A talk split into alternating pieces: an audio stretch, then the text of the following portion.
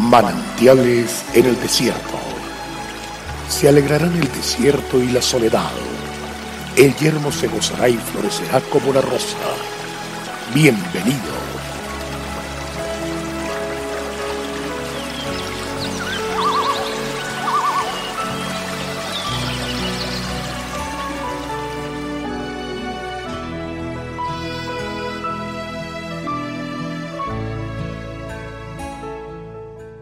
Los que sembraron con lágrimas, con regocijo segarán. Irá andando y llorando el que lleva la preciosa semilla, mas volverá a venir con regocijo, trayendo sus gavillas. Salmo 126, 5, 6. Ruth sembró con lágrimas. Ella fue una labradora y trabajó con firmeza para venir con gozo con sus gavillas. Ella siempre veló por la causa del débil, de la viuda, de aquella que quedó afligida y menesterosa. Eso es hacer justicia, no la justicia que el mundo considera que tiene que hacer. Es Dios quien obra esa justicia. Dios es juez, pero nosotros hemos de hacer justicia. Se aplica para Ruth, pero también para Noemí, ya que ella pensó en Ruth y su viudez pensó en su futuro. Le hizo bien aquella mujer sobre la que había sembrado amor. Es necesario que nosotros aprendamos a hacer justicia y le pidamos a Dios que nos enseñe a sembrar amor y a hacer justicia. Recordemos lo que Noemí le dice a sus nueras en Rud 1.8. Y Noemí dijo a sus dos nueras, Andad, volveos cada una a la casa de su madre. Jehová haga con vosotras misericordia, como la habéis hecho con los muertos y conmigo. Noemí pide a Dios que obre misericordia, así como ellas lo hicieron con sus esposos, con su suegro y con ella misma. Sus nueras fueron misericordiosas, y ella pide eso para ellas.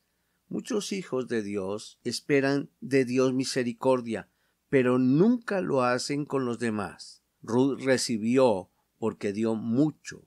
Ella fue la que más dio. Ruth sembró amor y recibió misericordia. Ella no se cansó nunca de hacer el bien.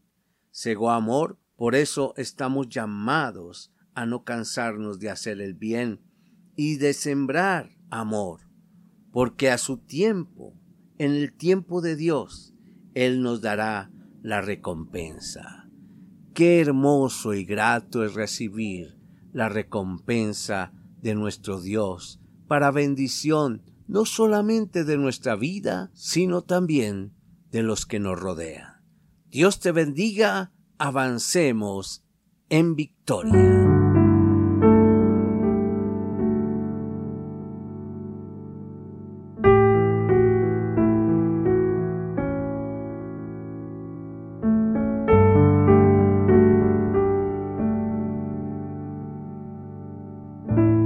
El crecer en la fe hace que Dios se revele a nuestras vidas. Disfrutemos cada día de una palabra de aliento. Consulte nuestra página en la internet cfeprimavera.org y todos los días llevaremos manantiales en el desierto junto con el pastor Daniel Machuca. Bendiciones para todos, pero también recuerde suscribirse a nuestro canal en YouTube. Recuerde, Dios es fiel.